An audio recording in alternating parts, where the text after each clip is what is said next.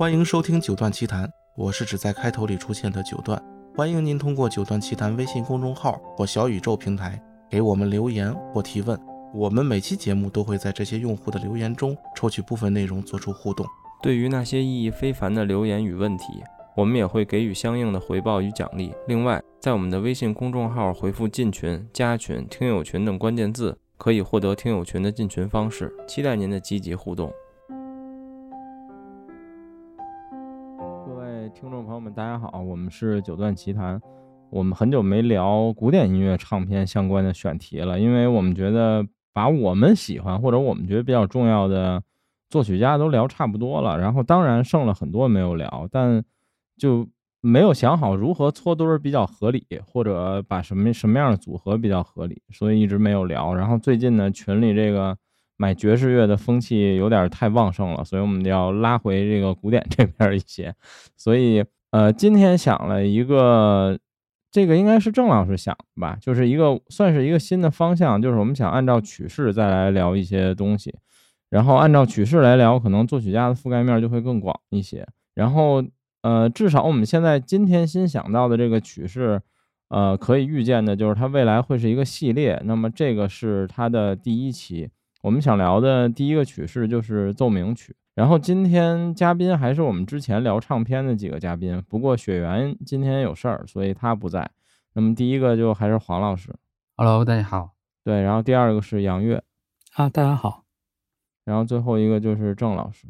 Hello，大家好。对，然后我先说一下，呃，聊奏鸣曲的限定啊，因为我们是聊室内乐，所以其实我们在一开始的限定里就排除了所有独奏类的奏鸣曲，比如说所有钢琴奏鸣曲以及大无小无，其实我们都排除了。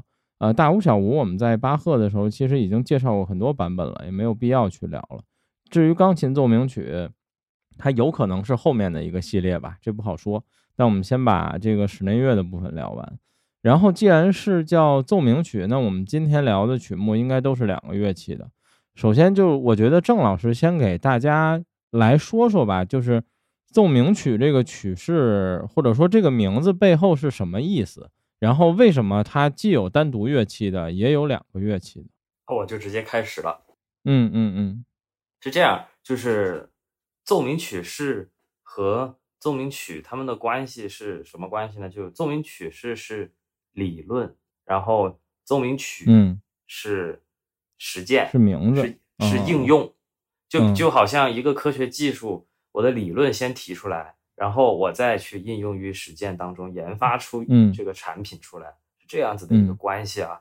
然后嗯。奏鸣曲式的这个式呢，是格式的式，那就是什么意思呢？它就是一种音乐的一种格式，就是嗯，有点类似于像我们呃语文里面的嗯文章的结构一样，比如呃议论文啊、比如记叙文，比如散文啊，这些它是有特定的结构的，你可以这么理解啊。那么呢，呃，接下来我就回来讲一下奏鸣曲式这个格式呢，不只是奏鸣曲在用，协奏曲它也在用，然后嗯。交响曲它也在用，嗯。然后呢，呃，最关键的是什么呢？就是在交响曲里面，如果你用的不是奏鸣曲式啊，注意啊，这个字眼嗯很重要。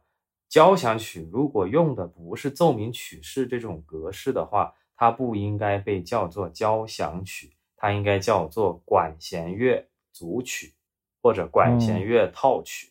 啊，这是一嗯个最根本的概念，就是要搞清楚，凡是称之为交响曲，比如说，啊、呃，那个于主编第一交响曲，或者说黄老师第一交响曲，那一定是采 用，一定是采用奏鸣曲式的，才能够嗯。叫交响曲、啊，嗯。这个是啊、一个关键的定义啊。然后我们再嗯。回到奏鸣曲啊，那那奏鸣曲也是采用奏鸣曲式的，然后一般来来讲呢，奏鸣曲呢，它是啊、呃一件乐器，或者是由啊、呃两件乐器来进行一个嗯。呃打呃一个这个奏奏鸣曲式的演奏的，对，没错。嗯然后它这里面最关键的是什么呢？是三个部分。奏鸣曲这个格式，我给大家大概讲一下啊。首先就是啊、呃我们说的叫做城市部呈现的呈展示的展啊，城市嗯展示的是啊，城市部。嗯然后呃，我先说大的框架，城市部，然后嗯中间是发展部，然后嗯最后第三个部分是在线部。那么呢，城市部和在线部呢，一般是以 A 和 A 拍的形式出现的。我这样做嗯一比较的话，就是变成 A、B、A 拍是这三个结构，这这三嗯块儿啊，一定是这样子的。然后在这个里面有一条很关键的，就是 A 拍要服从于 A 的调性。那是什么意思呢？就是，呃，我们在城市部里面会有一个主部主题和一个副部主题。嗯嗯，一般来说呢，主部主题和副部主题的关系呢是上方的五度关系，或者是下方四度啊，或者上方四度，嗯下方五度，是一个这样子的一个嗯关系。有还有一种就是大小调的关系啊啊，这种嗯都有。那么，比如比如我举一个例子啊，就像那个呃，我们最近刚演过的一首交响作品吧。啊、像那个贝多芬第五交响曲啊，它的那个主部主题是 C 小调，嗯那么它的副部主题的话呢，就是它的一个对应关系的一个调，比如说呃，如果是上方五度啊，我现在看一下，把那个总谱打开啊，我确定我没有说错。要咱们既然是学术嘛，就要尽量严谨一点啊。讲到这儿了，就有点激动。我先接着往下讲啊，嗯，嗯就是 我拿贝多芬第五交响曲来举例子啊，我们呃 C 小调开头，C 小调开头，然后主部主题是在 C 小调上面呈呈现出来的。然后呢，我们现在去看一下它的副部主题，它是降一大调，它的副部主题是降一大调，这样就是我们刚才说的是一个嗯、呃同关系大小调的这么一个结构啊，嗯就是主部主题是 C 小调，然后副部主题是降 E 大调。那么我们嗯。再记住，这是城市部，再到这个在线部的时候，它的副部主题是应该归属到主部主题的这个调性里面去的，也就是说，它的副部主题应该回到 C 小调啊，嗯。或者说反过来讲，它的主部主题也可以归属到副部主题的调性，也就是说，这两个主题一定有一个承服的关系，在那个嗯。在线部里面，必须有一个人要把它打服了。可以是主部主题服了副副部主题，也可以是副部主题服于主部主题，但是一定要有这个调性的服从，这样才能叫做奏鸣曲式啊，这是最关键的一个点。那也就是嗯。有了这一个点以后，才能够叫奏鸣曲式。那么用这一个采取这个奏鸣曲式去写的作品，才叫做奏鸣曲。嗯对这个，我觉得呃，大概就是这样子的一个理论的一个关系啊，你们能听懂吗？嗯其实 呃，那个，那个，那个，我我我不知道，我我帮这个郑老师简短的这个总结一下啊，翻译成人话一下。对我也不知道说的对不对啊，是这样的，因为之前我大概也了解一些这个曲式的这些呃内容吧，呃，就嗯可以那么讲，通俗的来讲，就是说这个奏鸣曲式就是你写长篇作文时的一种固定的一种模板，因为对我也实奏鸣是这么想，就是奏鸣曲论文嘛，比如说，对就是你要有论点、论据和论证。对，因为写那种你如果没有章法，或者说你没有基本的结构的话，你其实要写一个什么四五十分钟的这种作品，或者说你嗯十几分钟作品，其实是很难的，你都不知道该怎么写。嗯所以对奏鸣曲式基本上就是城市部就是摆出一个鲜明的一个论点，然后当然有主部主题和副部主题，可能两者是这种对应关系的啊。嗯对，然后接下来就论据，对，对，然后嗯接下来的发展部就是把这些元素通过什么调性的这种变换啊，或者说不同的这种呃乐器的演奏啊，或者说在不同的音域上去做这种发展。之前 B 站上有个视频，就是讲勃拉姆斯第四交响曲的嘛，第一乐章嗯，然后是伯恩斯坦讲的，他说，嗯交响曲其实最重要的这个最重要的一个东西就是发展。其实他就说第四交响曲的博四的第一主题，然后通过一个很简单的主题，你能看见它之之后是怎么样发展，然后形成一道洪流的。然后，所以嗯。其实就是简单主题的这种发展、发展、发展，然后最嗯。后有一个再现，就是等你把这些发展完了以后，然后最嗯。后再把原始的那个主题给你呈示出来，这样其实你这再现出来，不不能叫呈现出来。这样的话，你就会对他想表达的那个论点和那个主题，其实留下深刻的一个印象。嗯，我自己觉得的话，其实给我印象非常深的这种奏鸣曲式的这种作品，其实我觉得大家可以听一下柴六的一乐章，就除了那个最开始那个就是巴松管，就那个大管演奏的那个引子以后，从那个哒滴哒滴哒哒哒滴这儿开始。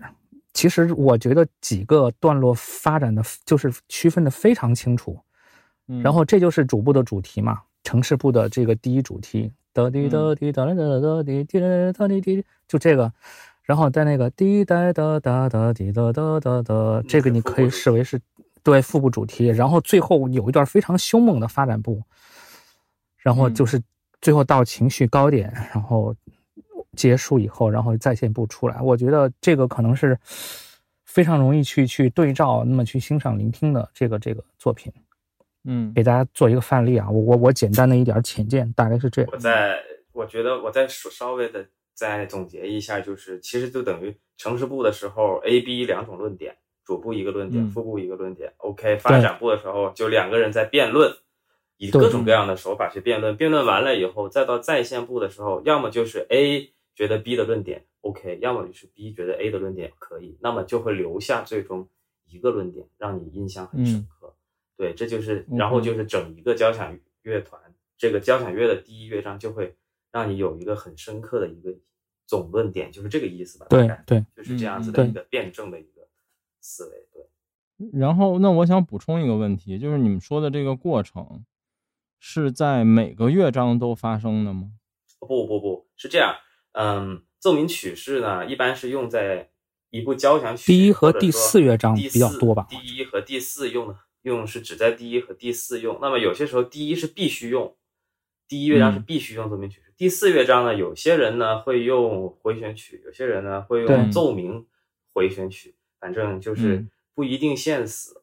但是第一乐章是必须用的，因为整一个如果是四乐章的话是快慢慢快嘛。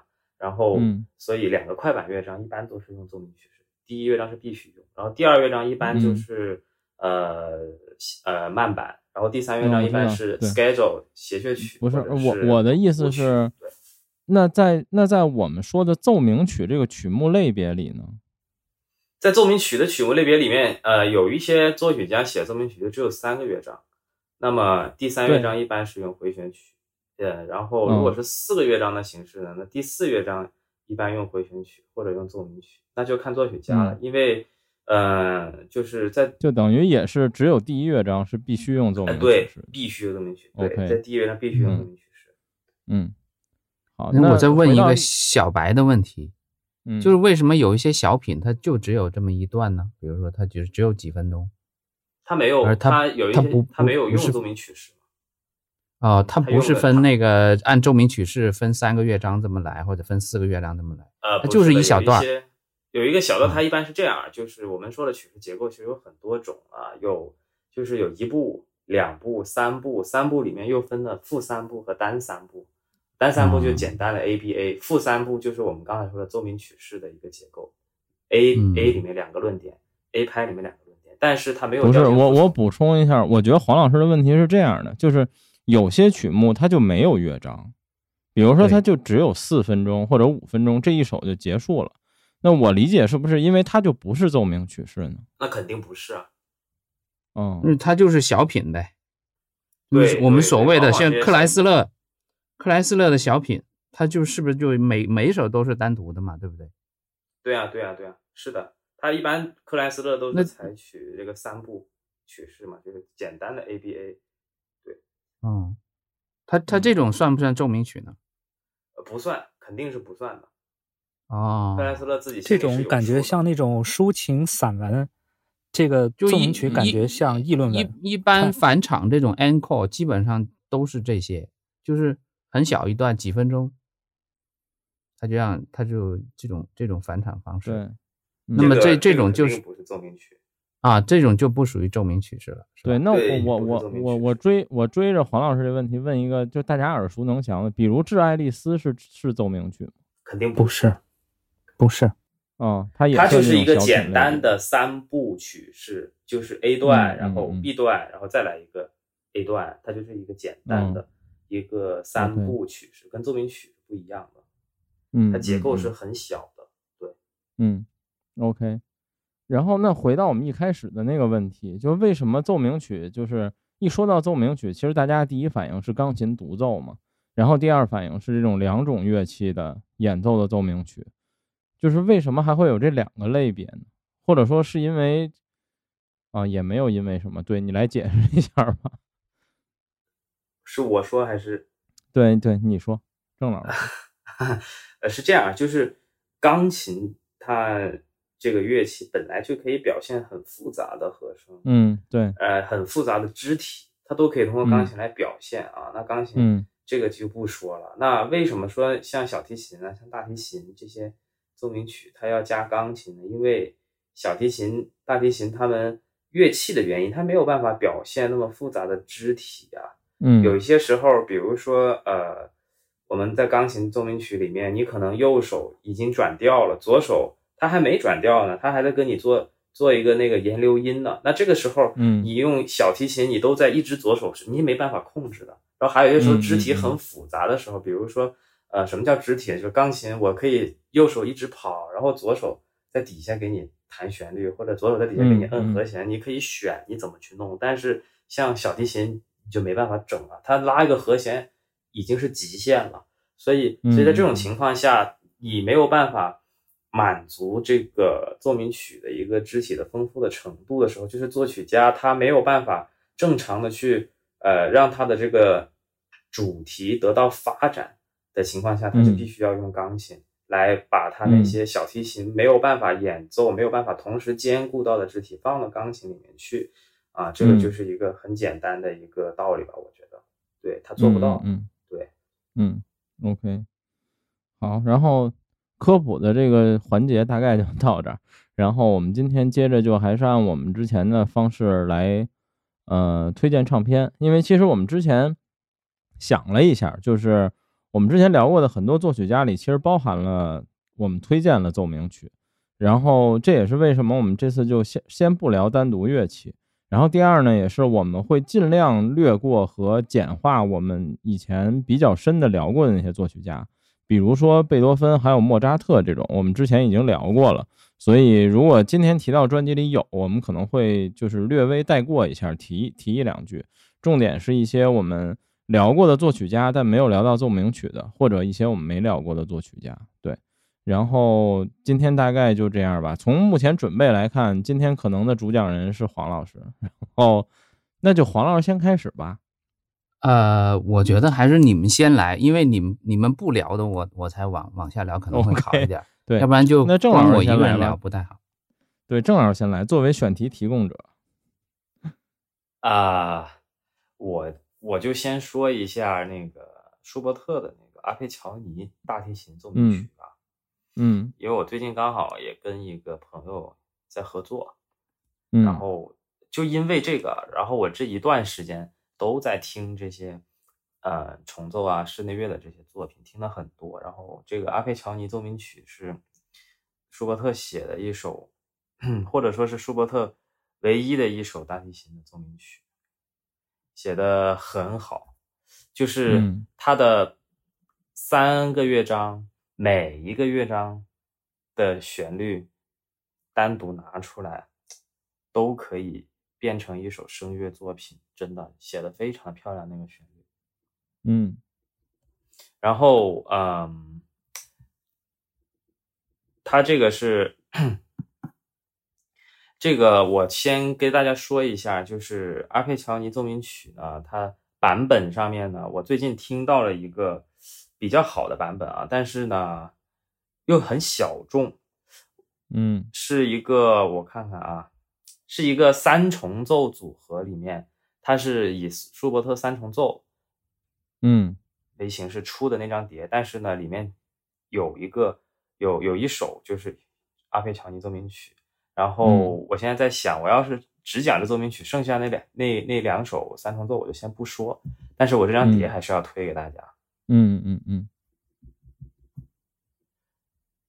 然后还有就是呃，舒伯特的这个阿佩乔尼奏阿佩阿佩乔尼奏鸣曲呢，呃，嗯，怎么说呢？就是给人的感觉啊，就听着这个奏鸣曲整体的旋律是啊，首先基调是温暖的，然后带一点点伤感吧，但是不至于到绝望，我觉得。对。我我，然后是一种呃克制的来表达舒伯特的一种孤独，尤其是第二乐章，就是那种很克制的表达，不会像老柴，呃嗯。呃，对，你们懂的，就是。啊，然后呃，就是因为舒伯特他这一辈子其实生活上是过得很比较苦的啊，而且早早的就离开了这个人世。他，但是这首作品呢，他是用了一个很克制的，真的是很克制。但是你能听得出来，他是生活还是过得非常的不好的。然后，嗯，这个我还在推荐一个版本吧，就是那个玛利亚乔皮雷斯皮皮尔斯一那个葡萄牙的钢琴家，跟一个应该是一个法国的大提琴。女大提琴家合作的一个版本是现场版本啊，这个版本也是非常的好。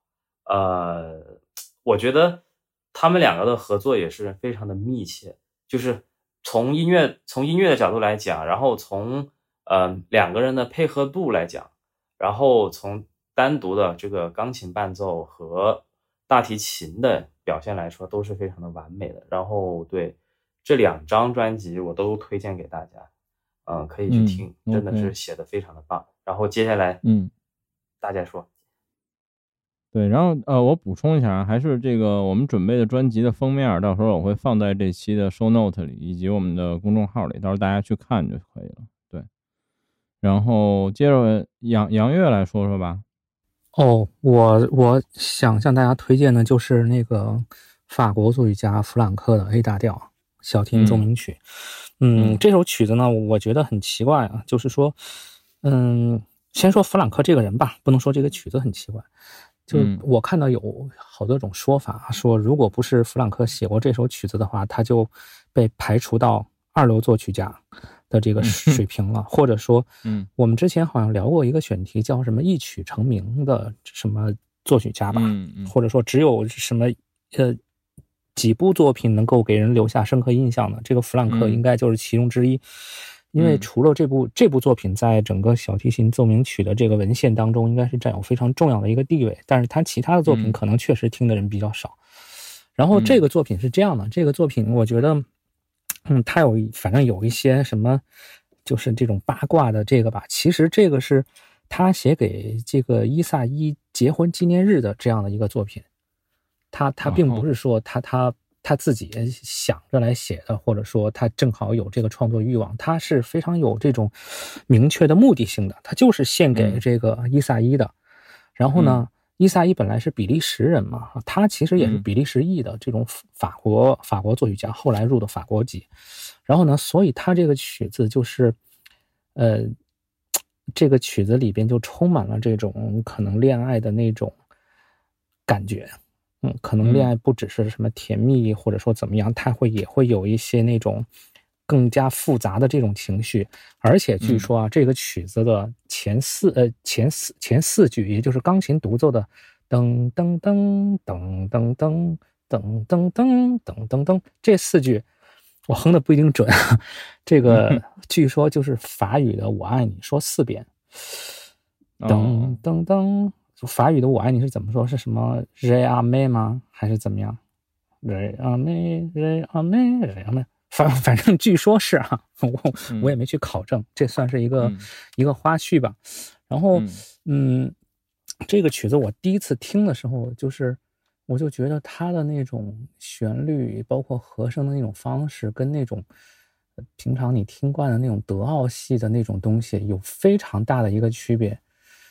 嗯，是这小提琴一进来，哒哒哒哒哒哒哒哒哒哒哒哒哒哒哒滴，然后哒哒哒哒哒哒哒，就是就是就是你知道吗？就就是那个感觉，就跟你经常听的那种德奥的那种雄辩的那种风格，或者说你之前听的莫扎特，或者说那种很流畅那种东西，就就很不一样。他们，嗯你你无法预期他下一个音会在什么位置出现。我第一次嗯听的时候就是这种感觉，嗯，但反正就是确实越听就越觉得很有味道。嗯啊，所以就是，嗯，确实我能理解，后来我就能理解它为什么是这个小提琴奏鸣曲这个文献当中的一个非常重要的一个作品了。嗯呃，要说弹的话，哦，还有就是这个曲子它不是三个乐章，它其实有四个乐章，它基本上是这个这个前三个乐章是各自表达不同的情绪，然后第四个乐章可能是用一首什么优美的这种歌谣把它三个乐章的这种情绪都串联起来。嗯，所以这个曲子就是我觉得不管是从它的形式上，还是从这种内容上，其实都还是非常值得大家去去聆听和体验的。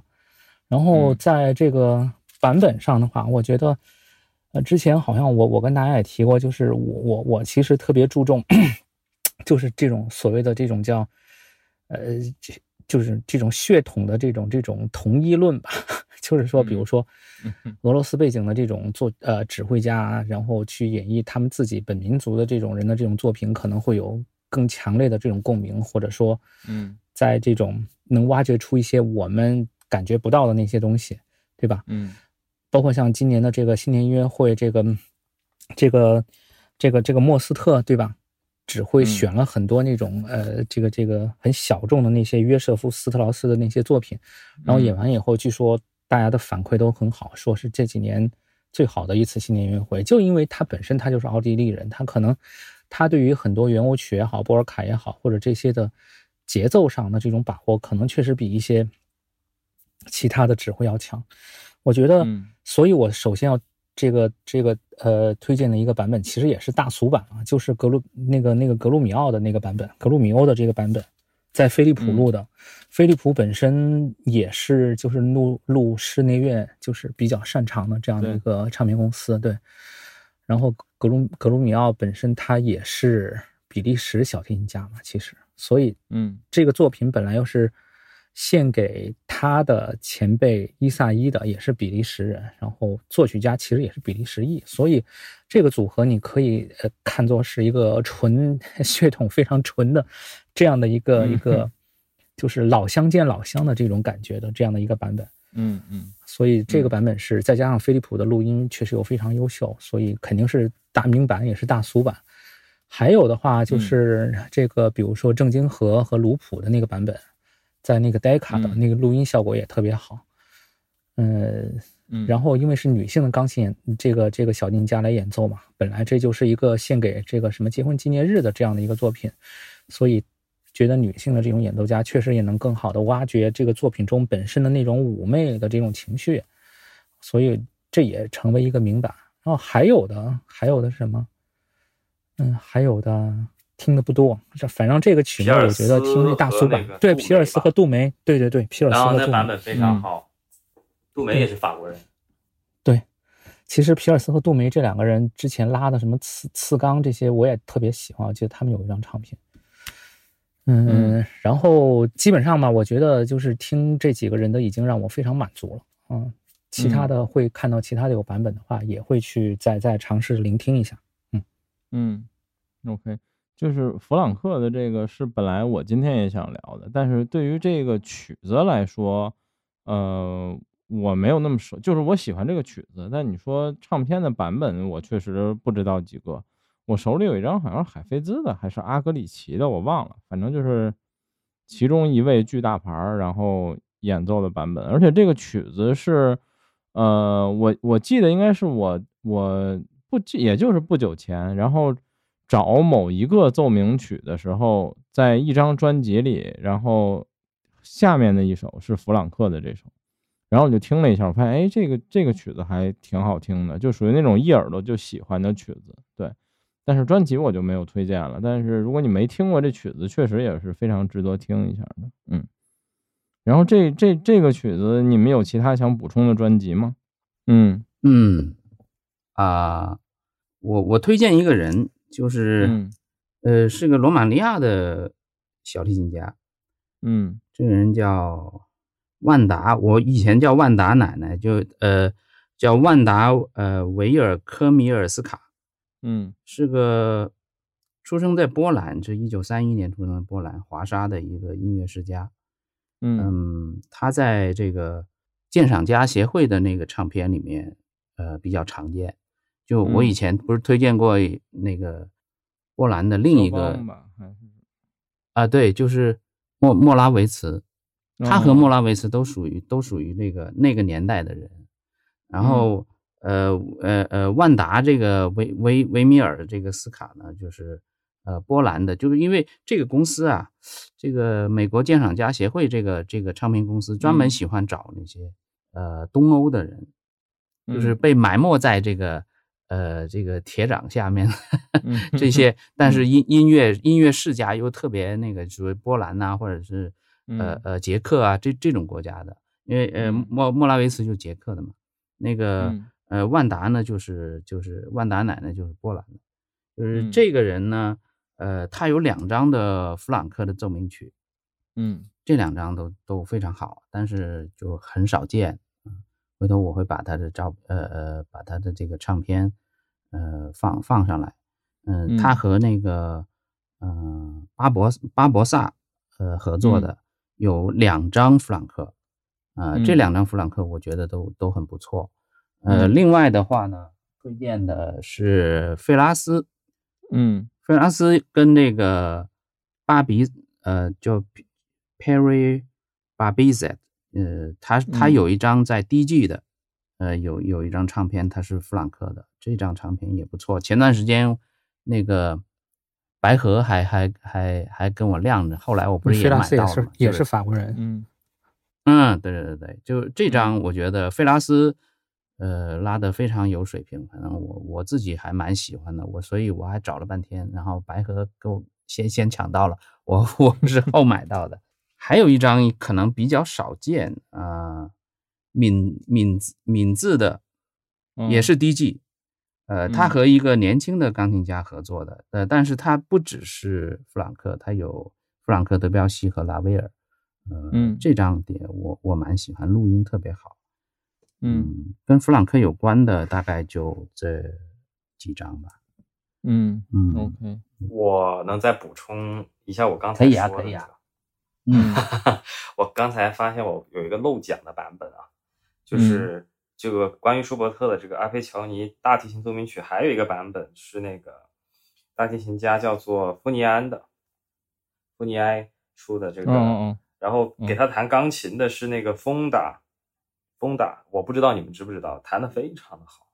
然后嗯这个版本的录音稍微有一点远啊，一九六八年录的，然后嗯。它也是好像是 DG 的吧？啊，对对对，大黄标、是嗯的，DJ 的大黄标。然后它嗯这张碟里边还有肖邦的大提琴奏鸣曲、嗯舒伯特的这个呃幻想曲啊这些。嗯然后我还再补充一下，就是关于这个阿佩乔尼，他为什么要叫阿佩乔尼？因为在一八二三年的时候，有一个维也纳的一个大提琴的一个制作者呀，叫做嗯阿佩乔尼，然后他做了一把六根弦的大提琴。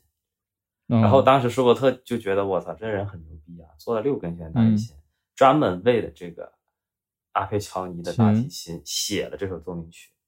嗯嗯，但是后世呢，就再也没有人做 这个、嗯。做这种大提琴了。它这个嗯大提琴的尺寸和声音呢，都跟现在的大提琴差不多，但是现在大提琴都只有四根弦嘛，嗯，所以就是呃，就是据说啊，会比四根弦来演奏，会比用六根弦来演奏会更难一点。但是现在，嗯，现在现代人看来，阿佩乔尼奏鸣曲的难度其实真的不算难了，对，但是好嗯。听是真好听，对，这是我嗯。补充一下它的这个背景啊，然后我再提供了一个富尼安的这个版本，对我就补充这么多。OK，阿佩乔尼，我们之前好像聊到过，我们比较推荐的黑胶里著名版本，还有就是沙弗兰的那个版本，在嗯 RCA 的那个录音，粉色的，对对，那个版本也不错。还有黄老师那会儿老在群里说的那什么，池塘边钓鱼偶遇少妇那个，啊对 对，就是老老罗的那个那是老罗的那个，哎老罗的对封面嘛，对。然后我来说一个曲子吧，因为今天我可能准备的最少。然后我这个曲子也是偶遇的，就是是因为有一天我翻 Q 把子，然后有 Q 把子不那个首页你可以选就是风格，然后它会告诉你最近都上了哪些新专辑嘛。然后我有一天就看见了一张新专辑，是这个，呃，这不是一组合，应该是三个音乐家，但说实话我都不会念。其中有一个郑老师肯定知道，就是你发了我一张四季，那个拉小提琴的那个音乐家，哦卡那个小提琴家在里面。雷诺德·卡普松，是不是？对是的法国人。对，他是其中之一。他和另外两位音乐家呢，就是出了一张专辑，其中的第一首就是圣桑的这个 D 大调第一第一小提琴奏鸣曲。然后我当时就是随便翻着玩儿，我知道你说的是哪一张。对，就啊是封面就是这三个人嘛。然后这个我就点进去开始听，然后我发现，哎，这个曲子就是我我之前听过，但我不知道是什么。然后我就对上号了嘛，然后就觉得，哎，这个曲子还挺好听的。后来我又找了好几个版本。今天录音前我还听了一张，呃，是海菲兹在 RCA 的录音，和那个那个钢琴家应该叫布鲁克史密斯吧，还是叫什么？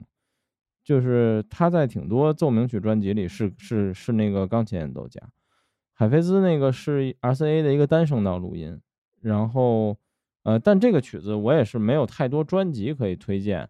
我说的这张这三个人这个呢，属于入坑版本，至于它是什么水平我也不好说。但是圣桑的这个奏鸣曲确实是还挺好听的。这个曲子应该今天你们也肯定有人想提，你们可以来补充一下推荐的唱片版本。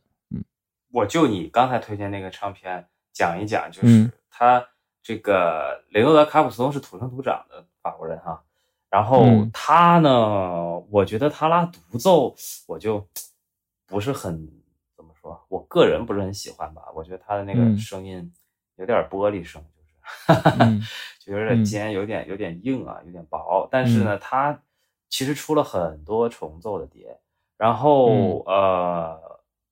我就就这个圣桑的奏鸣曲来说，跟他合作的中间的这个人，这张专辑封面嗯中间这个钢琴家也是个法国本地人。这个钢琴家他特别的擅长于弹圣桑的作品，嗯所以这张专辑其实他们两个的配合度也是非常棒的，就是属于我听过的里面算是比较不错的一个圣桑小提琴奏鸣曲嗯的一张专辑。然后比较可惜的是，嗯这张碟里边他只收录了第一首。对，嗯对只收录了第一首，所以是稍微可嗯惜的。然后圣桑这作曲家的整体的风格就是呃很华丽，然后同时也很高贵。然后呢，嗯因为圣桑自己的小提琴拉得非常的棒，所以他写的这些作品同时又有炫技的一个属性，就是音乐又好听，然后独奏家拉着又觉得很炫技啊，又又很好。然后，然后嗯就是整体的，就是包括他的钢琴写的也是很精致。这个圣桑，我用两个词来总结，就是高贵且精致。对，嗯哦，我要说的就这么多。OK。黄老师和杨越还有对这个专对这个曲目想补充的吗？我倒是突然想起来，刚才那个，刚才那个谁，刚才那个郑老师不是说那个费拉斯嘛，就是那个弗朗克的那一首。嗯我突然想到，就费拉斯不是也是法国那个小提琴家嘛？然后我想到，啊，对，基本上这首曲子你们选法国小提琴演奏家的这个版本，应该都不会错。从最古老的这个蒂博和科尔托的版本，包括嗯我觉得嗯弗朗西斯卡蒂的也可以尝试一下，基本上都不会错。嗯但你们可能要慎选俄罗斯钢小提琴家的版本，因为这两个民族在气质上相差甚远。就法国人一直都觉得，比如说像老柴那种赤裸裸宣泄自己的情绪，觉得太粗糙了。我觉得，嗯肯定就是这两个国家的这种这种这两种民族的这种气质吧，就是互相拉对方的作品，可能都不会太好。嗯，OK。然后那你们继续吧，其他你们想聊的，黄老师来吧，我们仨都一圈了。啊，呃，其实我今天呢，主要是就想展，呃，就是从从这个嗯唱唱片厂牌里面去推荐嘛。但是嗯我我觉得后来我一找找了一大堆，我觉得这么、嗯这么说呢，有可能就是就变成一个就是很典型的唱片节目了，就是基本上介绍不了。卖碟，对，基 嗯基基本基本上介绍不了，就是太多的就是呃跟曲目相关的一些知识。那幸嗯亏，嗯嗯、呃这个郑老师跟跟杨越老师还专门介绍了一下，要不然嗯。呃就变得比较枯燥。嗯。呃，当然就是跟唱片有关的，我一般都是呃喜室内乐的话，我比较喜欢嗯、飞利浦公司的产品，就是这些、嗯。这些唱片。飞利浦里面，嗯我比较喜欢的人就是一个是格鲁米欧，嗯。对，呃，格鲁米欧的小呃就是奏鸣曲比较多，呃，嗯。谢林的话呢，他可能只有呃莫扎特的这这这一大套会会就比较多人提。当然莫，嗯。莫扎特可能今天不在这个节目的范畴里面，因为以前聊过了。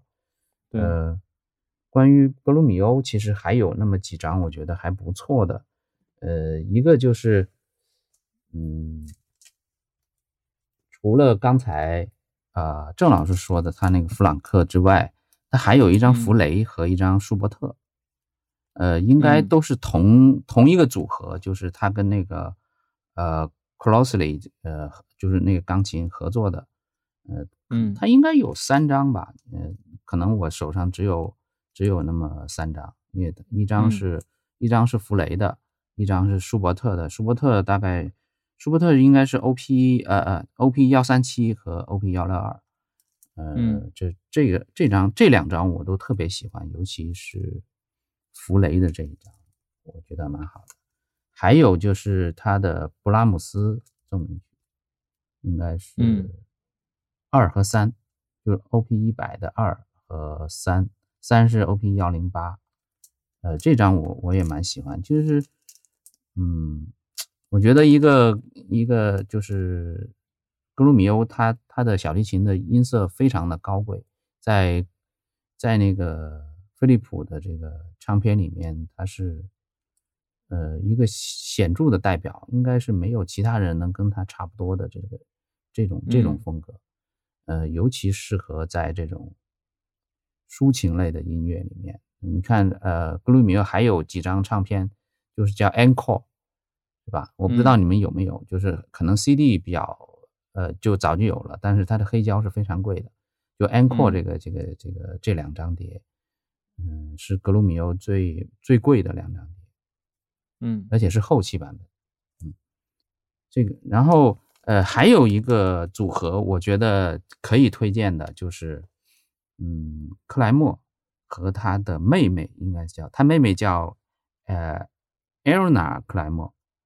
嗯对，呃，他有两张呃奏鸣曲在飞利浦里面录音的，是他两兄妹合作的。呃，一哦张是舒伯特的作品，一张是斯特拉文斯基、呃普罗戈菲耶夫、拉威尔这呃萨蒂这些这些作品。呃，这嗯两张我觉得也是可以推荐的。嗯、在飞利浦的碟里面，它不算贵，可能也就一两百吧，撑死。就我说黑胶啊、嗯嗯 c d 嗯就非常便宜了。嗯嗯 OK，关于黄老师提到这些曲目，你们俩有想补充的吗？呃，我先说还是杨老师先说？啊，郑老师您先来。就勃拉姆斯的小提琴奏鸣曲，我补充两个版本吧。嗯呃，其中一个我昨天晚上应该放到了群里面，咱的小群里边。我昨天嗯发现了一个宝藏小提琴家，真的是非常棒，叫做克里斯蒂安呃泰茨拉夫，一个德国人，嗯一九六四年出生的，跟那个 Frank Peter Zimmermann 是同一辈人。哦哦你们知道，就是那个齐默尔曼，德国那个拉小提琴，对跟他是一辈人。然后这个，嗯这个小提琴家叫做这个就是叫做那个 Tetzlaff 的这个小提琴家，昨天很神奇的，就是我本来呢是在听那个雷诺德卡普松的那个勃拉姆斯小提琴奏鸣曲，然后嗯鬼使神差放了一个乐章以后，Run 给我跳了，我觉得应该是网络不好，紧接着就给我嗯推了这个 Tetzlaff 的版本。哇！嗯然后我刚才在开，我当时就在开车，然后嗯我听到他那个第一小提琴奏鸣曲，哒哒哒哒哩哒哒，哒哒哒就这一句出来，哇！我当时上头了，我马上靠边，我看这到底是谁拉的？我我我从来没有听过这动静，真的。他的那个小提琴的高音的音色啊，又柔和，然后穿透力又很强，就好像你在摸，你在不已已经不能是摸猫了，我觉得应该是在摸你很心爱的一个人的头发，或者摸他的睫毛那种，哇，真的非常的温柔。我听着，当时我一看，哇，Tesla，然后看那个钢琴家，我就知道了，那个钢琴给他弹伴奏的那个是那个 Lars Vogt，已经去世的那个德国的钢琴家。就是二零二二年，应该是年底才去世的，啊，我不知道你们知不知道，他是很擅长于演奏布拉姆斯的作品的。然后两个德国人合作，然后这个小提琴家他也是一个比较特立独行的，就是人家一般录碟啊，录这种小型作品，一般会用那个意大利的那些瓜列利啊，或者是那个嗯。另外一个叫斯什么斯特拉迪瓦，哎，我从来记不起来这个名，用用这两个家族的琴去录嘛。但是呢，嗯，那个 Tesla 它没有，它用的是一把呃九七年制作的新琴，嗯，就是然后呢是一个德国制琴师做的，嗯，然后呃我看看这个德国制琴师叫什么名字啊？哎，刚好学了德语。我我念给大家听一下，嗯，我我也不知道一开始我是看了那个用我用我很差的英语水平看了一下润的那个文案介绍，嗯，啊，那个上面那个上面就说呢，那个制琴师叫做 Peter Geheiner，德国的制琴师，琴是九七年做的，然后这个 Tes Tesla 呢是二零二二年开始用这把琴，然后这把琴啊是跟我。听到的其他的那些意大利琴的声音是不一样的，就是，呃，因为它年轻嘛，它那个高音非常的亮，高音亮度极高，而且呢，它不炸，亮的同时它不炸，它不刺耳，但是密度又很高，啊，它不是那种很柔的高音啊，它应该是属于那种比较有劲儿、能量感很强的高音，它那把琴。然后同时呢，我们居弦就是那个低音琴弦。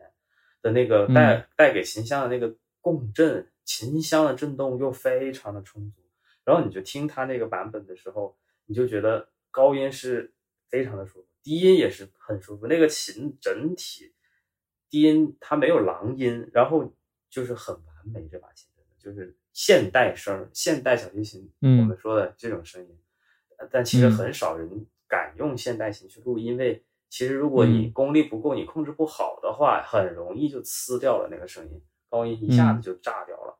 所以这个真的是这个大师的功力很了得。然后我昨天，呃，我看我重复了多少遍这张专辑，从昨天到今天，我应该听了有六遍。嗯，真的非常非常的喜欢。我听过一个最喜欢的版本，就是 Rune 无意之间给我推的。我要感谢黄老师说到这儿，这会儿 还不忘安利入文。你们都是 Lifetime 的会员吗？都是买的买断吗？对，买断买断。我们仨现在都是了。我交钱买了四年，然后才转的 Lifetime。你你你你你买那个终生的时候是价格是多少？是五九九是吧？现在好像涨到幺零九九，六九九哦，六九九。现在是现在八二九。没没涨到九九九，现在是八二九。啊，然后我说回来啊，然后他整一个第一小提琴的第一乐章，他表现的，就是尊重原谱的同时啊，他个人的一个呃技术也是非常的好。然后呢，情感的表达是非常的热烈的啊，这个就这个就还是很我很喜欢吧，说明我还年轻。嗯，我还是推荐大家听一下。然后。这个音质录音啊，非常的 HiFi，这就不用说了，因为这张碟很新，一六年录的，非常好。但是唱片公司比较小众，叫做 Ondino，我不知道你们知不知道，我不知道我读对了没有啊？我看看啊，一个德国的小唱片公司，嗯，我我我拼一下啊，O N D I N E，就 Ondina 这个唱片公司出的。嗯，没事，你到时候放放那个啊，对我到时候放，对对对，大家去找一下。对，然后我关于勃拉姆斯小提琴奏鸣曲，我再推一个版本吧，就是我刚才说的那个，呃，雷诺德卡普松的版本。呃，嗯，这个版本也不错，但是这个版本呢，它的特点是比较柔，就是嗯很细腻啊，听着你就觉得不像是男生拉的。就是我刚才说我不太喜欢这个卡普松拉拉那个协奏曲的原因，但是他拉他的这一套勃拉姆斯奏鸣曲啊，非常的细腻，真的情嗯感表达就不像是一个呃男人的一个表达，我就觉得嗯拉的非常的好。然后同时他这个我看他钢琴伴奏是谁啊？这个卡普松的版本，嗯，卡普松这版本呢，他的这个伴奏是 Nicholas English，这个人嗯我不知道是哪儿的，但是弹的也很好。然后嗯嗯，也推荐给大家。这个唱片公司是 E R A T O，该怎么念啊？嗯，对。我不知道也是法国的唱片公司。也是法国的唱片公司。对但这个公司不算小。嗯，对，这个公司不算小这个应该是不算小。对对对对对，对，这个我也推荐给给大家。然后勃拉姆斯的这个小提琴奏鸣曲，呃，其实还有很多大俗的版本，我就不说了，像什么帕尔曼啊、嗯那些人都有录过的，呃，我就不拿出来讲了吧，大家都可以去听。嗯。我说的这两个呢，就是嗯兼顾了录音质量和这个音乐的表达吧。对，嗯嗯，OK，嗯，我我这个郑老师刚才说到勃拉姆斯小小这个小奏啊，其实我还想到另外一张嗯唱片是勃拉姆斯大提琴协奏曲，哦，不是不，大提琴奏鸣曲。嗯嗯，这个嗯曲子的话，就是我当年是无意中可能在这个就以前的什么电驴上，反正下载到了一个版本，是这个是这个老罗和李赫特两人合奏的，他们合奏的这个作品。然后呢，是一九六四年爱丁堡音乐节的现场。然后哦这个曲子是属于从第一一第一声开始，那个老罗的那个琴声开始，我就特别着迷，就哒哒滴哒滴哒哒哒滴哒哒滴，这这就是对对这个曲子从，而且就是其实你想，又是这个 Music and Art 出的这个唱片，然后又是一个 live，嗯。就是你可能不会对它的这种呃音响效果有多么高的这种期待，但是真的是那个大提琴第一声这个出来，它的那种鼻音的这种感觉，包括那种共鸣的这种东西，就特别的这种直击人的这种心脏，真的是是，嗯。我就就毫不犹豫的就就把这张唱片就就经常听，经常听，经常听。后来有一段时间，我是换，我当时因为是把它放在移动硬盘里，后来有段时间我还差点找不到了。然后后来有了这个流媒体以后，我上网也搜过，其实老罗跟那个塞尔金也合作过，就标准的这种 studio 录音室的这种唱片。但是那张唱片，反正怎么听就没有他跟李克特的这个一九六四年爱丁堡的这个 live 版那么那么有感觉。就是嗯，嗯包括其实老罗的在很多这种唱片里边，比如说他跟那个卡莱扬合作的那个嗯德沃夏克和那个洛可可主题变奏曲那个嗯嗯那张唱片不是也是大俗，而且就评价很高吗？但是反正我我听那张唱片，我也觉得就是好像没有他跟朱里尼在就是 EMI 合作的那个版本好。嗯，对，对啊，对我我就觉得就是说，嗯，相对来说，我觉得勃拉姆斯的这个就第一小大提琴奏鸣曲这个曲子，其实是勃拉姆斯呃比较旋律化的这种旋律化比较强的这种作品。我觉得这种作品的话，反而他可能就跟一些德国的团，或者说这种德国的这些人一起合作，可能会会。可能就是那种旋律的那种自然流畅的展现上，可能就会差点意思。比如说，你说你跟朱里尼合作，朱里尼本身是意大利人，对吧？意大利人其实对于旋律的这种、这种、这种呈现，我我自己感觉可能比德国人会更好一些。所以那个版本就是他跟塞尔金合作的那个版本，呃，我觉得也没有还是跟这个这个里赫特合作的这个版本那么的。让我就是就是有感觉啊，就是然后同同一张 CD 里边还有一首是那格里格的大提琴那个奏鸣曲，我觉得也可以听一下。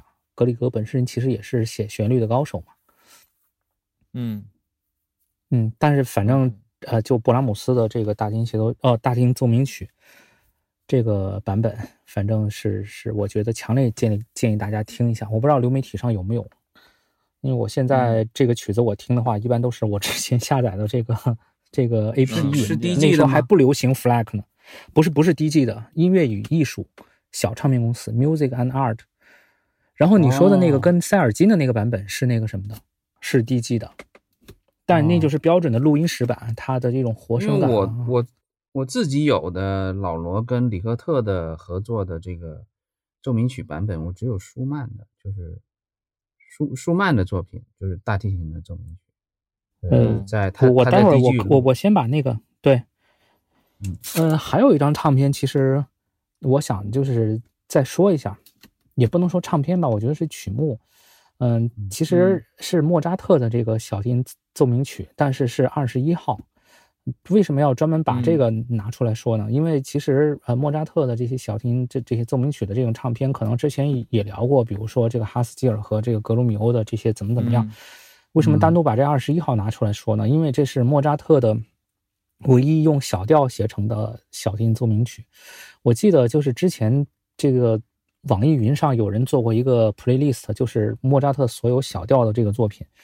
因为实际上你看其他的题材，比如像钢琴协奏曲二十是最出名的，对吧？D 小调，然后包括像这个交响曲写了四十多部，然后最出名的二十五和四十，啊，都是小调的作品，仅有两首的对对对，都是小调的。所以其实，在嗯莫扎特写的这些曲目当中，其实小调的这种作品特别容易，就他写的非常少，但是一旦他写了，其实都是精品吧？对，容易红，或者说跟他传统的那种嗯形象无忧无虑的那种小天使的形象是有很大的反差的。然后这个二十一嗯的小提琴这个奏鸣曲，嗯，这个作品编号是三零四，这个作品其实嗯也是，呃呃，我觉得非常值得一听的。然后如果要嗯说版本的话，我觉得就是除了在那个大合集里面去去去找以外，我觉得还有就是真的是那个皮尔斯和杜梅的那个版本，我觉得也非常值得一听。嗯，而且这嗯两位的这个录音啊，都非常有保证。我觉得，因为这种作品你要去找一些上古的那些版本的话，可能这个录音质量上还是会有一些缺陷的。嗯，但是找这两位的这个录音质量，不说你是什么这个这个四 D 吧，三 DDD 基本上是没啥问题的，就纯数字录音，嗯底噪这些都很小，嗯再加上他们后期的很多这个录音，其实已经还是非常自然了。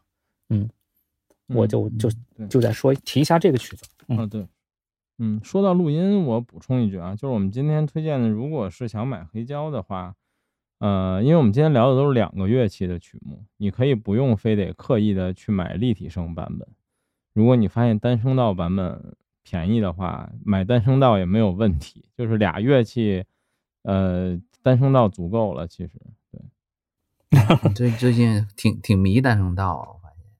我没有还行吧，但是我真的后来就是听过黑胶单声道之后，我我仨乐器以内吧就不追求立体 声了。嗯我觉得有的时候甚至觉得单声道听着更好一点。嗯，对，奏鸣曲其实嗯就是两件乐器这种这种东西，在单声道如果表现的很好的时候，它是很像现场的。就是如果你的房间有一点自然混响的话，它是嗯非常像现场，尤其像钢琴啊，或者是小提琴这种大提琴这种，尤其大提琴这种乐器的话，对，低音多的更像。啊，对，就嗯是特别好。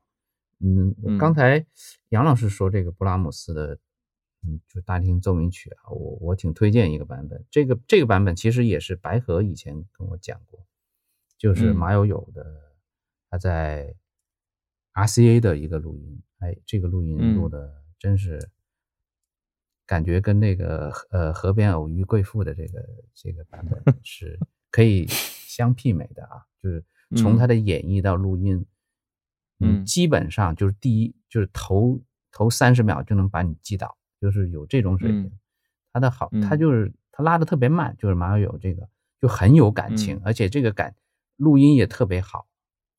嗯嗯，从他的还有他的呃他的伴奏就是呃马友友跟这个这个伴奏叫呃 Emmanuel A X，我不知道他他好像是个经常合作的一个伙伴吧，他他在那嗯个、呃 CBS 也录过一套这个嗯、呃贝多芬的奏鸣曲，也特别好。嗯对，嗯，但是他在 RCA 录的这套布拉姆斯真是好的出奇，而且是嗯。非常后期的，它是个 DMM 的呃刻盘的哦。版本，对，嗯。非常后期，而且，但是我没想到它有这么好的效果。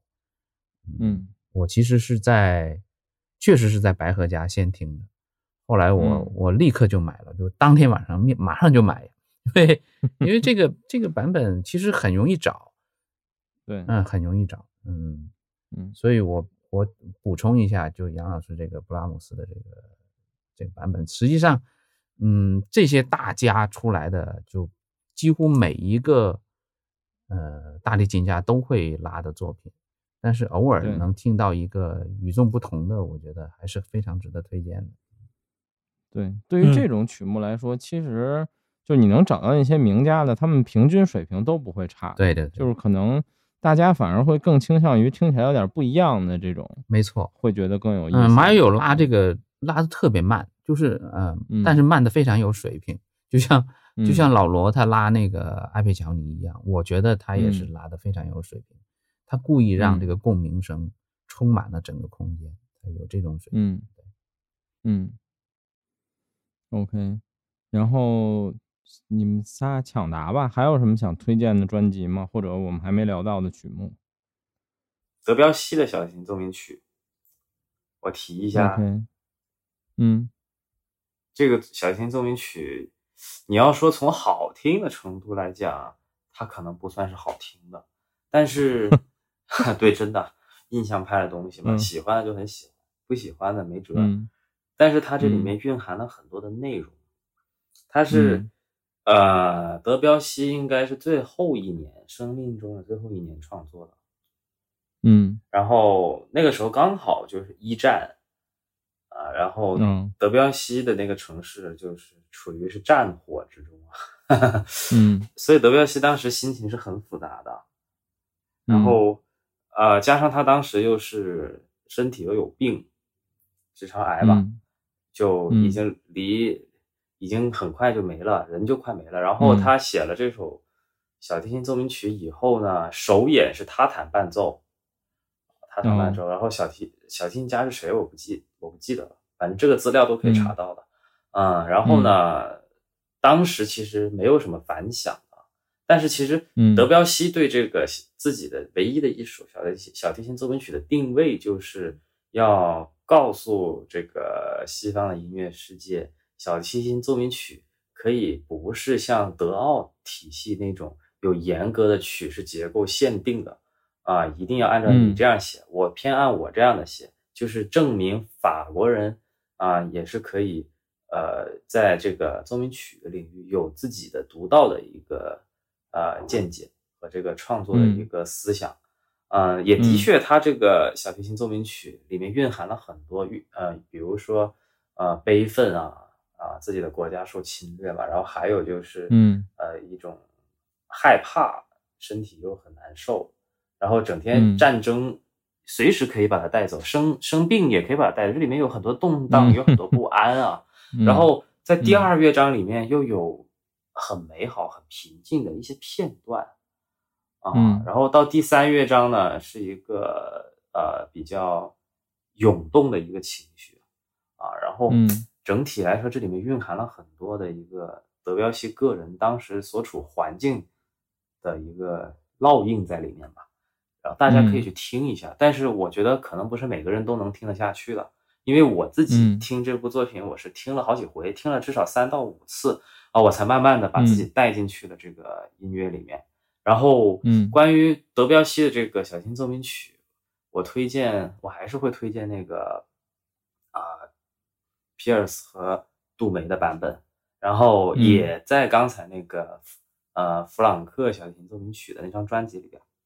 嗯嗯对，嗯。然后这是一个版本，然后还有一个版本呢，我看一下，应该是那个，还有一个就是呃雷诺德卡普松的版嗯。本，然后他这张碟呢，其实是德彪西奏鸣曲和钢琴三重奏。啊、然后里边有德彪西的小提琴奏鸣曲，有德彪西的大提琴奏鸣曲，然后还有德彪西写给长笛、中提和竖琴的三重奏，挺有意思的。嗯啊，对，德彪西这个嗯人非常有想法，然后呃，这里边都是名宿啊，就是钢琴家、大提琴家啊然后那个长笛是柏林爱乐的首席，是那个帕胡德。嗯嗯，这张碟我我也推荐给大家，也是德彪西小提琴奏鸣曲一个不错的版本。对，我就稍微讲一下嗯这部作品啊。我再说一遍，不是每个人都能听得进去的啊。嗯 对，可以尝尝鲜儿嘛。对，印象派的嗯为数不多的小提琴奏鸣曲啊，对，嗯那个我想问一下，这个我想问一下郑老师对拉威尔的两首小提琴奏鸣曲是持什么态度？因为你刚才说到德彪西嘛，突然想了一下。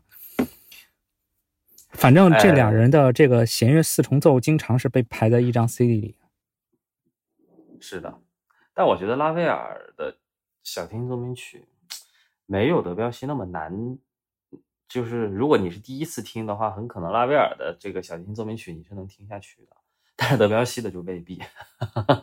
这是一个最直观的感受啊，我认为。嗯嗯然后，然后其实我觉得，相比于他的小提琴奏鸣曲，我会更喜欢拉威尔的小提琴的小品，比如说什么次港啊，嗯，这些。嗯，我我我个人是这么看啊，我不知道杨老师怎么看。我超级喜欢次次钢，我刚才就是就是这个不是也提了皮尔斯的杜明，就那张唱片里面嘛，不管是这个钢琴伴奏版还是这个管弦乐伴奏版，其实这个曲子最早我听的时候还是听那个《卡门幻想曲》那穆特那张唱片，嗯，就是入门的那张唱片里有吧，对吧？对但是这这首曲子刚开始，你你刚开始一上来有大段时间的这个小提琴这个独奏，我我反正就觉得穆特跟那个什么谁跟那个杜梅差挺远的，穆特那就简直听不下去。我现在听，哎，你既就然割耳朵就提到这个 拉威尔，觉觉得，嗯，你既然提到拉威尔的这个小提琴奏鸣曲，我还是推一个版本吧。呃，哎，这个还是雷洛德卡普松。所以就还是这个法国人演自己的这个作品会更有感觉，是吗？呃，对对，然后这张碟呢，还有他弟弟也参与了，那个呃古特伊尔卡普松啊，然就是他这张碟其实是一个拉威尔的奏鸣曲三重奏，对，嗯推荐给大家吧。我自己听的是听的不多啊，我承认，但是呃雷欧雷欧德卡普松这版本是不错，我主要听不下去，哎，个人所个人的喜好问题啊。嗯，对，OK。嗯，杨洋老师还有曲目吗？或者专辑？嗯，我觉得曲目还是再谈一下塔蒂迪的那个《魔鬼的颤音》那首吧，G 小调小提琴奏鸣曲。哎对，那首曲子嗯也、我前几天沉迷于那首曲。那那那你先来帮我们推荐。其实那首曲子我我听的版本也不是太多，但是这个曲子确实也是非常重要的曲子。我没有太多版本推荐，因为我前几天刚开始沉迷嘛。然后，呃，其实原因特简单，因为，呃，在我认识的为数不多，我知道我买不起的天价黑胶里有一张是这曲子。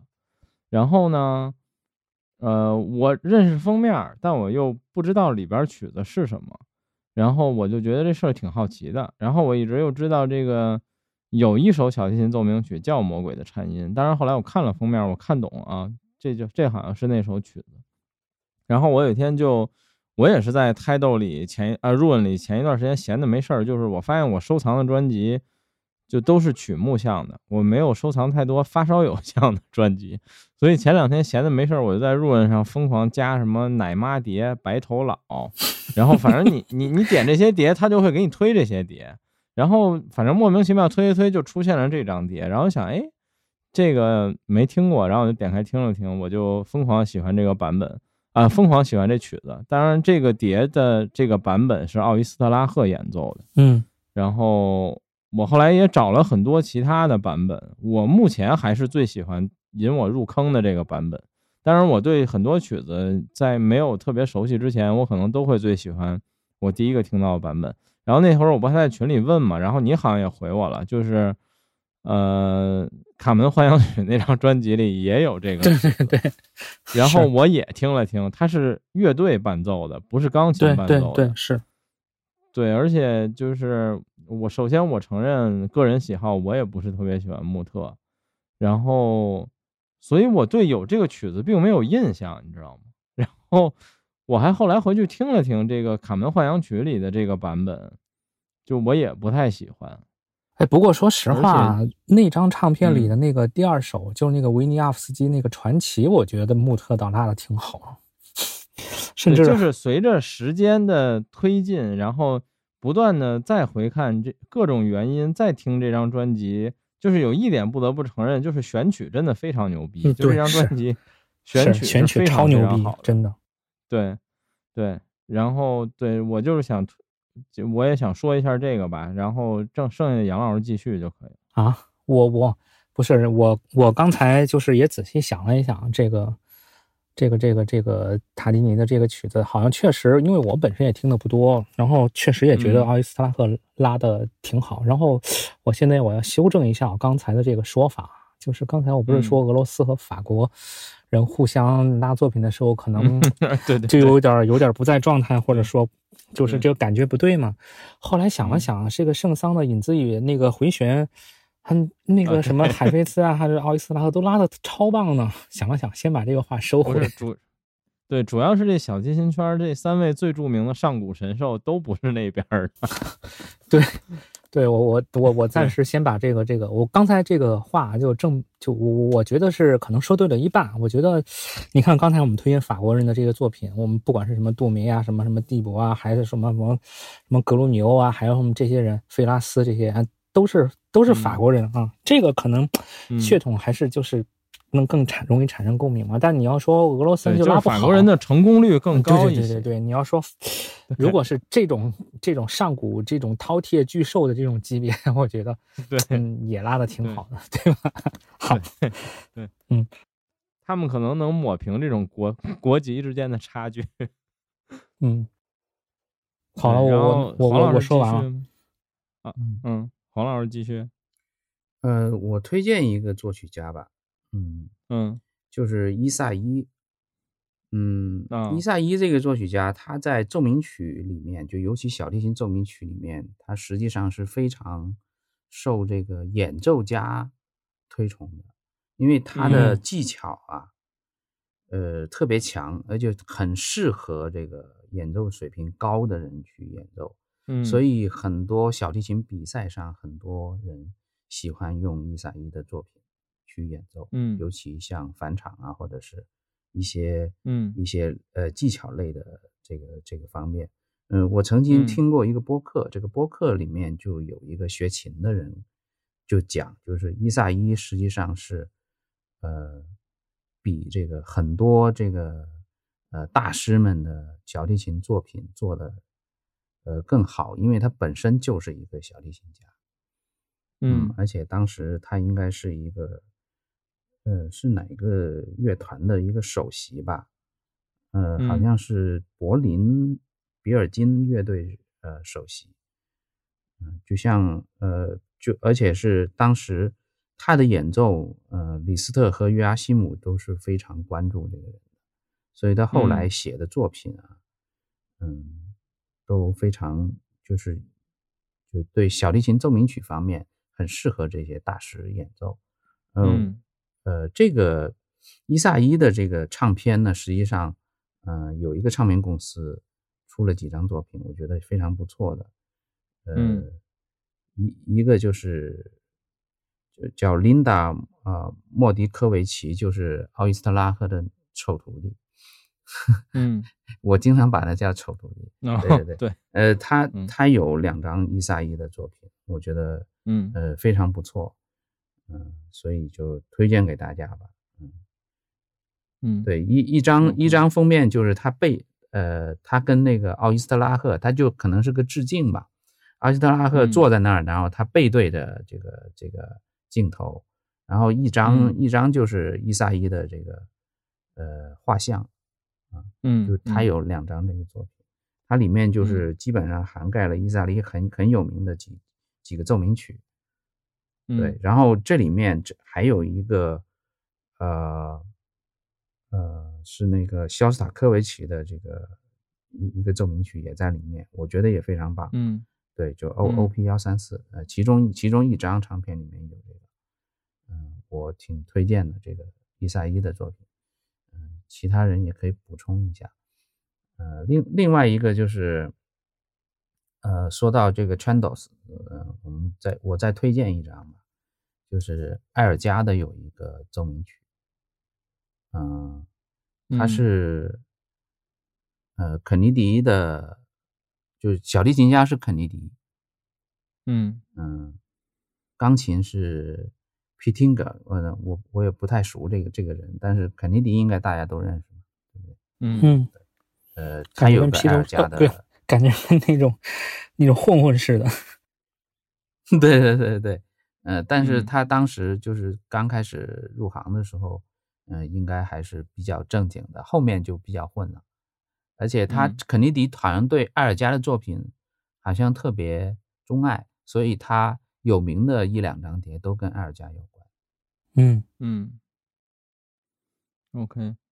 然后刚才既然黄老师提到了，我就想，就是我今天也是来求专辑推荐的，就是我有两个特别好奇的，我最近在找。第一就是肖斯塔科维奇的大提琴奏鸣曲，还有一个是肖邦的大提琴奏鸣曲，你们有什么推荐可以聊聊吗？肖邦的大提琴奏奏鸣曲啊，呃，嗯我比较推荐斯塔克他的水星的那个、那嗯个版本。嗯，我觉得，嗯，就是如果你喜欢肖邦的大提琴奏鸣曲的话，这这个是呃参考版本，就是斯塔克那张。嗯，OK。郑老师呢？呃，肖邦的钢琴奏鸣曲，呃，大提琴奏鸣曲。啊，不是，我说错了，大提琴奏鸣曲，哎，不好嗯意思，嗯呃，我刚才推荐的一张专辑，就那个，呃，说那个阿阿菲乔尼的时候，有一个皮雷斯在那个 Wigmore 音乐厅录的那个现场，那里边就涵盖了那个肖邦钢琴奏鸣曲的。然后嗯我觉得那个版本也不错，是个现场的版本。嗯我看看是不是啊，我也没记错啊，我确认一下。别到时候说错了。对，然后还有一个，还有一个版本，我记不起来了。哎呀，我拿拿出来看一下要，是我的肖邦全集里边的。嗯，OK。你说到肖邦，哎，那都是我读大学的时候听的了，已经快十几年了，我天啊！嗯那个时候还梦想自己能能能能够参加个什么肖邦比赛，那简直是扯淡。哎，不要笑我嘛，每个人都有这个梦想是的，是的，是的，实现而已。对对对，就就就像我女儿当年这个学学艺术的时候，她还想考央央美呢，就是就每个人都应该有个梦想嘛，我觉得没没什么错。对对就我什么时候发现我自己参加不了肖赛呢？就是我弹肖邦协奏曲的时候，那些音程的跑动，我他妈练得死去活来，结果有些人他妈不用练就能弹。哎，我觉得那就是差距，真的是差距。就好像就好像我们经常就有有有天赋和没有天赋的这种差。对呀、是那个小提琴教育家林耀基就说过，说你看有一些大部分的人小提琴上面的那个八度是要练很久很久才能准，可是有一些天赋异禀的人，手往上一放，八度就是准的。嗯，你你你你有什么我又想话好讲？你没话好我又想到了李传运就是那个大提琴奏鸣曲的版本。哦，我记起来了，嗯我这个版本是呃那个那个什么，刚才说的那个呃罗斯罗斯特波维奇跟那个阿格里奇合作的版本。嗯。嗯嗯嗯。嗯，啊，这个这个这老罗的，老罗的，对对对，老罗的这个大提琴奏鸣曲，呃啊不是嗯。老罗跟阿格里奇合作的肖邦大提琴奏鸣曲，这版本非常好，版本非常好。嗯。对，然后呃，这个专辑封面我到时候找一找吧，因为这个是在那个肖邦的合集里边的。对嗯啊、这个我就说这么多吧，关于肖邦的这个大提琴奏鸣曲。嗯，肖斯塔科维奇呢，你们有什么推荐或者补充吗？肖斯塔科维奇的大提琴奏鸣曲啊，嗯我好像都没怎么听过。但是我觉得，我觉得像沙夫兰这种一肯定有，老罗有没嗯有我不知道。好像是有，我到时候可以去找找。对，因为嗯肯定是推荐，首先先推荐都是俄罗斯的演演奏家版本嗯吧。对，反正你就要不找老罗，要不找就找沙弗兰。呃、嗯嗯但是俄罗斯的大提琴家真的非常多，就是多挺吓人的。但我对我你我我要找的话，应该是能找到的，但是就是非常冷门。嗯嗯，OK，呃，你们今天还有什么准备的专辑想推荐吗？呃，我再说一下帕格尼尼的吉他与小提琴奏鸣曲，好不好？哦，嗯这个我觉得非常的风骚。嗯，沙汉姆吗？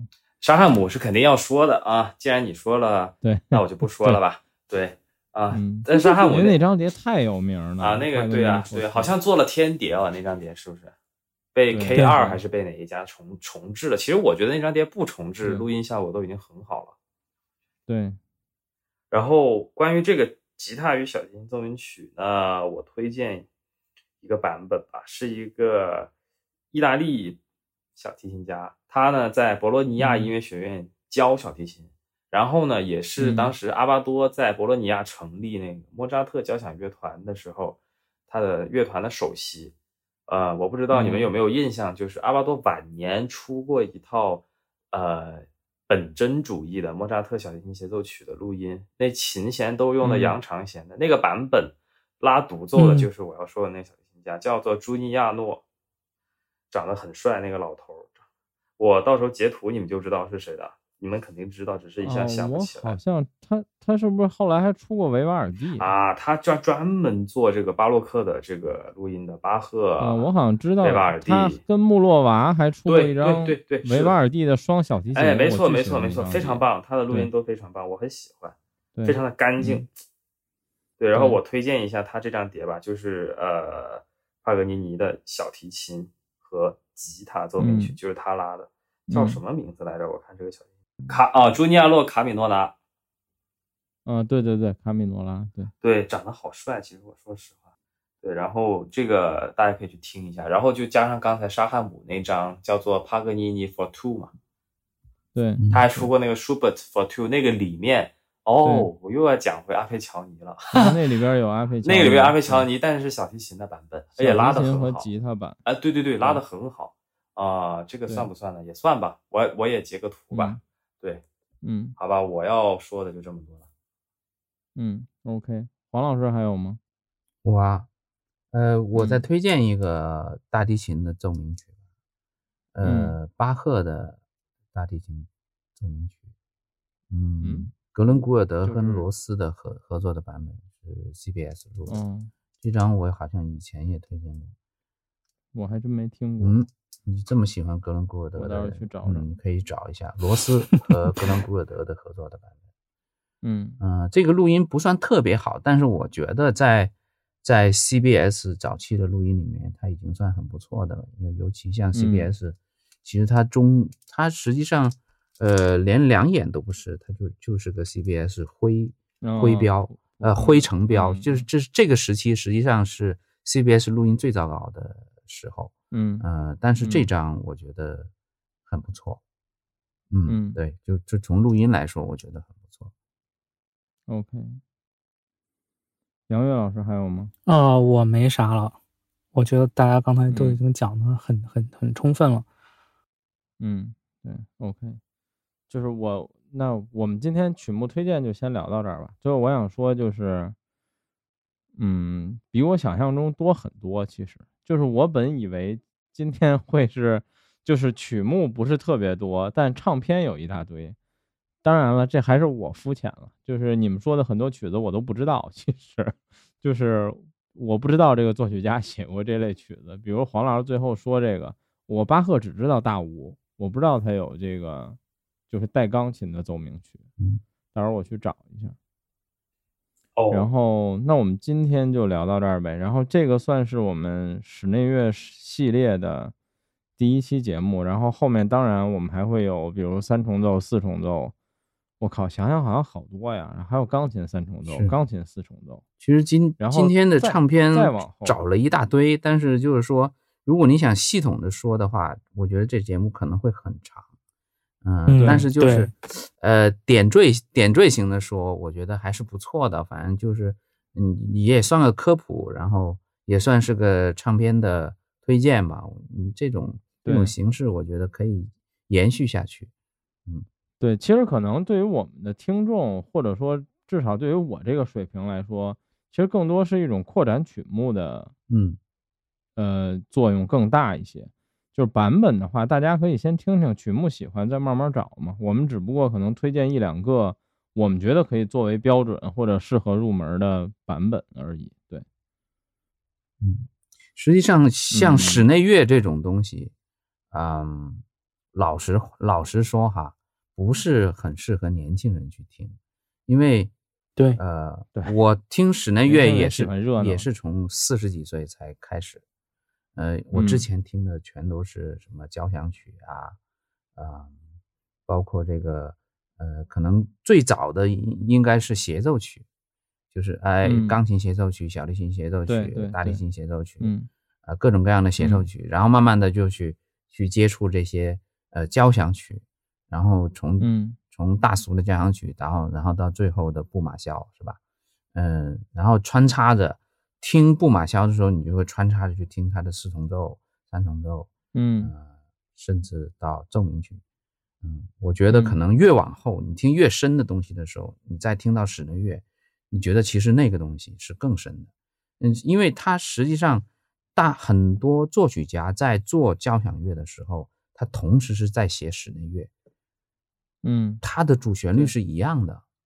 就是你听到，尤其像肖斯塔科维奇这种作曲家的时候，你听他的交响乐，然后再听他的室内乐，实际上他的这个主旋律完全一样，就是嗯可以说一模一样，包包括他的嗯呃钢琴的什么呃呃呃协奏曲，其实都是都是很很就是完全一样的。我估我估计他就同时写了三个，就是啊，我我写一个四重奏，然后再写一个钢协，然后再写一个交响乐。对，嗯就是它有很多这个，包括莫扎特也有，嗯就是呃交响乐的主题出现在其他的曲子里，有的是之前写的，嗯就是可能在那会儿的时候，它只是这个曲目里的一个瞬间而已，它并不是一个主题。对。然后后来你发现他用这个主题又变出了一新曲子来，对嗯。而且对，最后我还想问郑老师一个问题，就是我听很多人说过，就是说室内乐才是一个作曲家就是非常精华的部分，你如何看待这个说法呢？嗯，我刚才正想说呢，其实，呃，在嗯。就是在专业的学习的过程中啊，作曲系的学习嗯。过程中，不是一上来就会写那种大编制的交响乐的，嗯他一上来往嗯。往会从呃奏鸣曲开始写的，然嗯。后从奏鸣曲慢慢拓展到四重奏。呃，你拓嗯。展到四重奏了以后呢，其实呃再到交响乐就只差配器了。四重奏已嗯经可以非常充分的涵盖到交响乐里面要用到的那些和声，包括和声连接，嗯包括曲式结构那些都可以跟交响乐是一样的。然后呃，嗯以四重奏写好了以后，你再去配器配成交响乐的作品。然后基本上嗯所有的作曲家在写交响乐之前啊，比如说我要写一首啊、呃交响曲，那么我一开始的框架一定是四重奏，然后通过嗯写四重奏，再把它写好了以后，再配器配成交响乐作品。嗯大部分是这样子的一个创作的过程。所以说，嗯呃，一个作曲家如果他的交响乐写得好的话，那必然的前提嗯是他能够很好的把四重奏完成，写得好。所以嗯为什么嗯这个反证了你刚才说的这个观点，就是呃，他的室内乐才是作曲家的精华。为什么？因为他的交响乐是从这里面来的呀，嗯嗯对吧？是这样孕育出来的，嗯这是一个过程来的，对他创作的一个必经的一个过程，是这样的。嗯，OK，好吧，行，那我们今天的节目就先聊到这儿，然后这是这系列第一期，我们在后面的一段时间可能会唱片就先更室内乐的部分，然后也欢迎大家给我们留言，就是可以说说我们下一个栏目你想听什么曲目类别，比如奏鸣曲呀、交响曲。说实话，最近可能不太想想捋一遍了，因为我们之前聊的几乎每个作曲家，其实可能我们都会把重点偏向交响曲一点，所以我们可能会聊聊其他曲式更多一些。嗯，然后对，祝大家买碟开心呗。然后我们这期还是会，我们尽量准备封面，但我们四个人嘛，加起来可能也没有 S 叉 K 那么细致，你们就凑合吧。然后这期就这样，呃，谢谢三位，大家拜拜。拜拜。好，拜拜。